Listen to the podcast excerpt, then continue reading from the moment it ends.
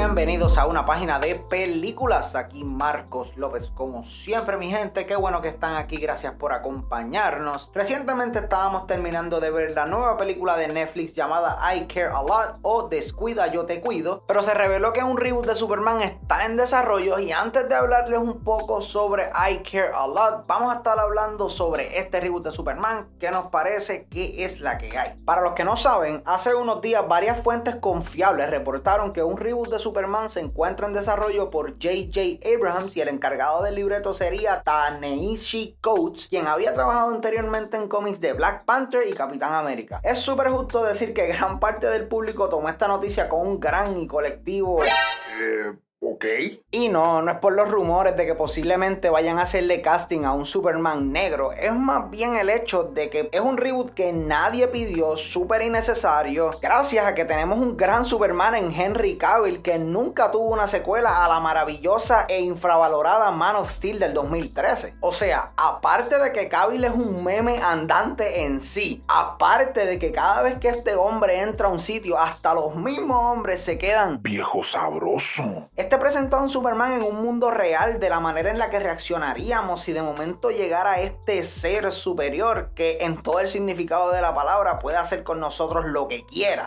Y entiendo que para algunas personas este no es su Superman. El Superman que ellos están acostumbrados es el Boy Scout, el rayo de esperanza que nos da esa luz a todo el mundo. Tú sabes, se me olvidó para dónde iba. El punto es que Clark aquí no es Superman todavía, mi gente. Todavía estamos viendo sus años de formación, sus primeros años, cómo llega a ser el hombre de acero. Y repitiendo lo que dije anteriormente, vemos cómo este hombre literalmente puede hacer lo que quiera con el planeta y una y otra vez opta por hacer lo correcto. Vemos cómo lentamente este se va adaptando a sus poderes desde ser un niño. Porque en todas las películas de superhéroes que hemos visto, o en la gran mayoría, el momento en el que el héroe está descubriendo sus poderes es un momento heroico, súper brutal, como en Spider-Man en las películas de Sam Raimi. Cuando Peter, Tobey Maguire, está descubriendo que puede trepar las paredes y comienza a brincar de edificio en edificio. Eso es un momento genuinamente que a todos nosotros nos llena de alegría porque, wow, lo logró, se está convirtiendo en Spider-Man. Pero en esto, como te setean que es un universo un poco más real, no te lo van a presentar de esa manera. Porque en esta película vemos un Clark de 10, 12 años mientras sus poderes se van manifestando y vemos cómo esto lo asusta porque tenemos que ponernos en la posición de ese niño. Imagínense ustedes tener esa edad y de momento mirar alrededor en tu salón de clase y que todos tus compañeros sean esqueletos. Ves todas sus entrañas, ves cada uno de sus huesos y tú no puedes hacer nada para controlarlos. Si los miras mal, ¡pum! se activó los láser y los mataste a todos, a los Homelander and The Boys. Inclusive esto lo llegamos a ver en esa escena cuando Clark rescata a un montón de niños de un autobús que cayó de un puente. Este se siente en conflicto porque no sabe si debe usar sus poderes o simplemente guardárselos. Y ese debate en el interior que existe a través de toda la película para Clark es una de las cosas que me encanta del personaje y genuinamente lo convierte en un completo opuesto del villano que es Zod. Ahora, la primera vez que vemos a Zod es en Krypton cuando está haciendo algún tipo de golpe de estado, pero es un militar endurecido por años de conflicto. Pero de una vemos que este es un personaje que no es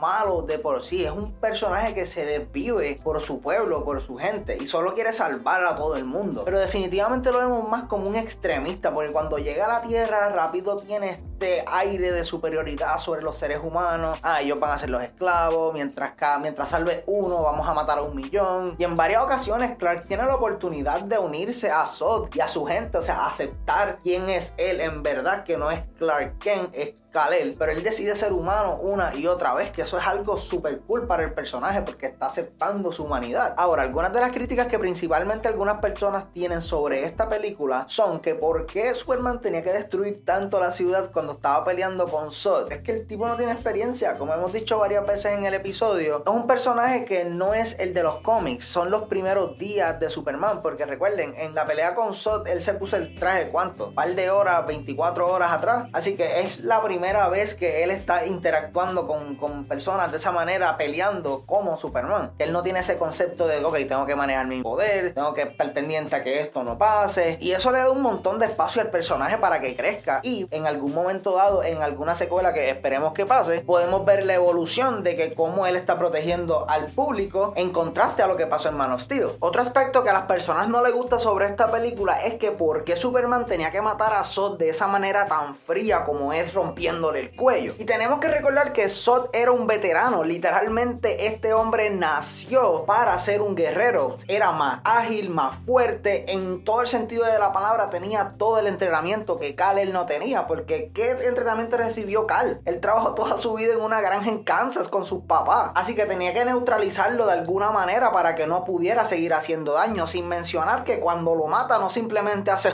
toma eso, Sod. No, hay un momento en el que él grita en agonía porque de cierta manera él fue el que extinguió a su pueblo. Krypton tuvo su oportunidad y es una línea que directamente Cal tiene en la película. Otro aspecto que a las personas no les gusta de esta película también es el consejo que Parker le da a Clark cuando es un niño sobre dejar morir a los niños en el autobús. Y eso tiene una explicación súper lógica. Nah, eso está bien Pero en resumen, mi gente, no es que estemos en contra del reboot 100%, porque después de que no tenga una película buena, con personajes interesantes, I'm down, yo la voy a ir a ver. El problema es por qué arreglar lo que no está roto. Tienes un buen Superman con un excelente actor, una fanaticada súper dedicada a ese actor y a ese personaje, ¿por qué no explotarlo? Y en cuanto a JJ Abrams, no es que el tipo sea un mal director, porque yo voy a defender las películas de Star Trek. A mí las primeras dos películas de Star Trek me gustaron mucho. El tipo tiene una que otro proyecto que está muy interesante. Pero no me motiva tanto a la misma vez porque sus últimos proyectos han estado medio.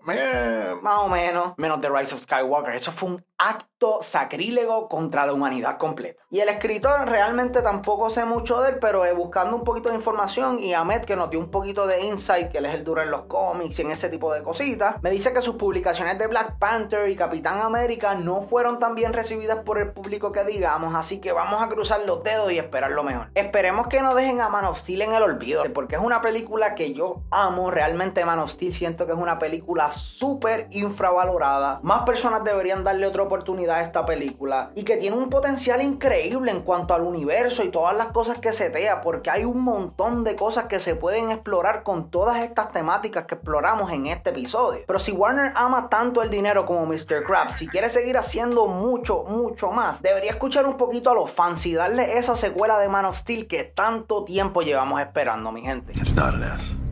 On my world, it means hope. Well, here it's an S. How about Excuse me. Y con eso llegamos al final del episodio de hoy, mi gente. Espero que se lo hayan disfrutado como siempre. Gracias un millón por el apoyo. Nada de esto estaría pasando si no fuese por ustedes. Son los duros. Y si quieren apoyarnos de una manera un poco más directa, Anchor implementó algo que se llama Listener Support, donde ustedes, el público, pueden apoyarnos con tan solo un pesito al mes y permitirnos seguir hablando de películas con ustedes varias veces a la semana. Así que los links abajo, mi gente. Gracias por chequearlo. Gracias por el apoyo. Recuerden que si tienen algún tema o recomendación para el programa, no duden en escribirnos a nuestro email que es a una página de películas a gmail.com o pueden buscarnos en las redes sociales que estamos en todos lados como PD Películas, allí a la orden. Se me cuidan mi gente, así que recójanse todo y vámonos para el cine.